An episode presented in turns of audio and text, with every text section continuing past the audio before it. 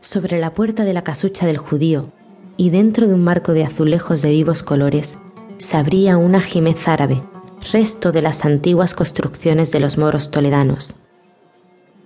Alrededor de las caladas franjas de la jimez y enredándose por la columnilla de mármol que lo partía en dos, subía desde el interior de la vivienda una de esas plantas trepadoras que se mecen verdes y llenas de savia sobre los ennegrecidos muros de los edificios ruinosos.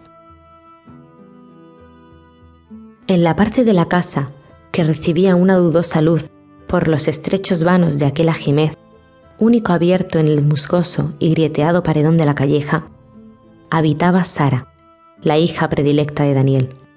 Cuando los vecinos del barrio pasaban por delante de la tienda del judío y veían por casualidad a Sara, tras de las celosías de su ajimez morisco, y a Daniel, acurrucado junto a su yunque, exclamaban en alta voz, admirados de las perfecciones de la hebrea.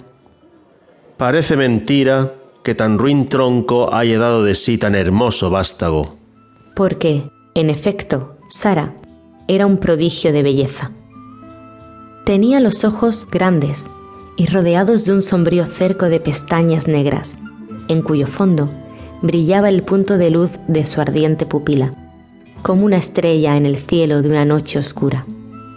Sus labios, encendidos y rojos, parecían recortados hábilmente de un paño de púrpura por las invisibles manos de un hada. Su tez, blanca, pálida y transparente como el alabastro de la estatua de un sepulcro.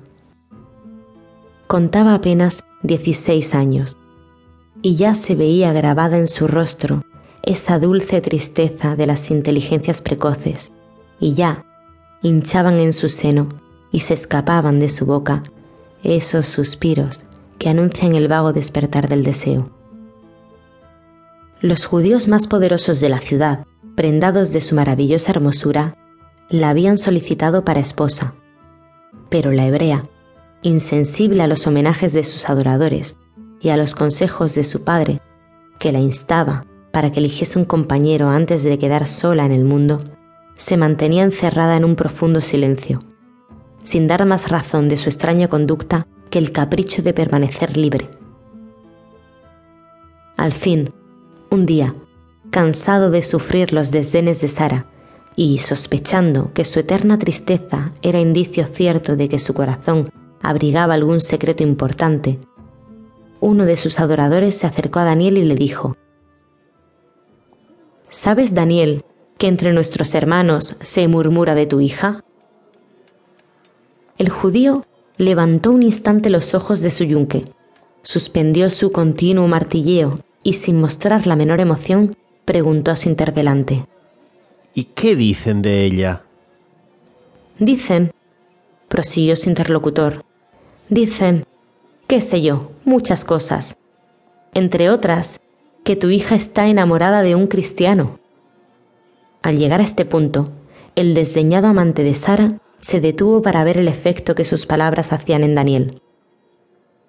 Daniel levantó de nuevo sus ojos, le miró un rato fijamente, sin decir palabra, y bajando otra vez la vista para seguir su interrumpida tarea, exclamó. ¿Y quién dice que eso no es más que una calumnia?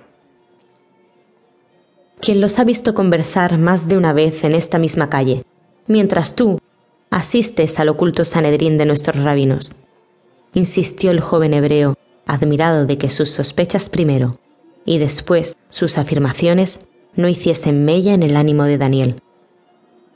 Este, sin abandonar su ocupación, fija la mirada en el yunque. Comenzó a hablar en voz baja, entrecortada, como si maquinalmente fuese repitiendo su labio las ideas que cruzaban por su mente.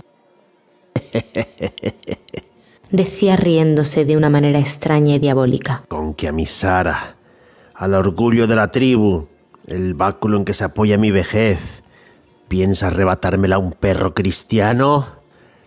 ¿Y vosotros creéis que lo hará?